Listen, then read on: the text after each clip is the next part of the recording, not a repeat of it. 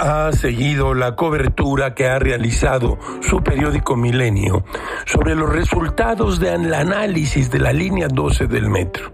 Un desastre de diseño y construcción. Según la nota de Gaspar Vela, el peritaje sobre la línea 12 del metro concluyó que el desplome del tren elevado en Tláhuac se debió a errores en su diseño y construcción. Pero lo que la fiscalía va a hacer es acusar de homicidio, lesiones y daño a la propiedad a exfuncionarios responsables de la construcción. Marcelo Ebrard ha contestado bien. No supervisaba pernos, dice el ex jefe de gobierno. Es verdad, los que tenían que revisar los pernos y no aparecen por ningún lado son las constructoras y sus hombres a cargo de la construcción de la línea 12 y en especial de ese tramo elevado. Peor, no aparecen por ningún lado, salvo que en secrecía han prometido recuperar y reconstruir y ya, no más así. Mientras,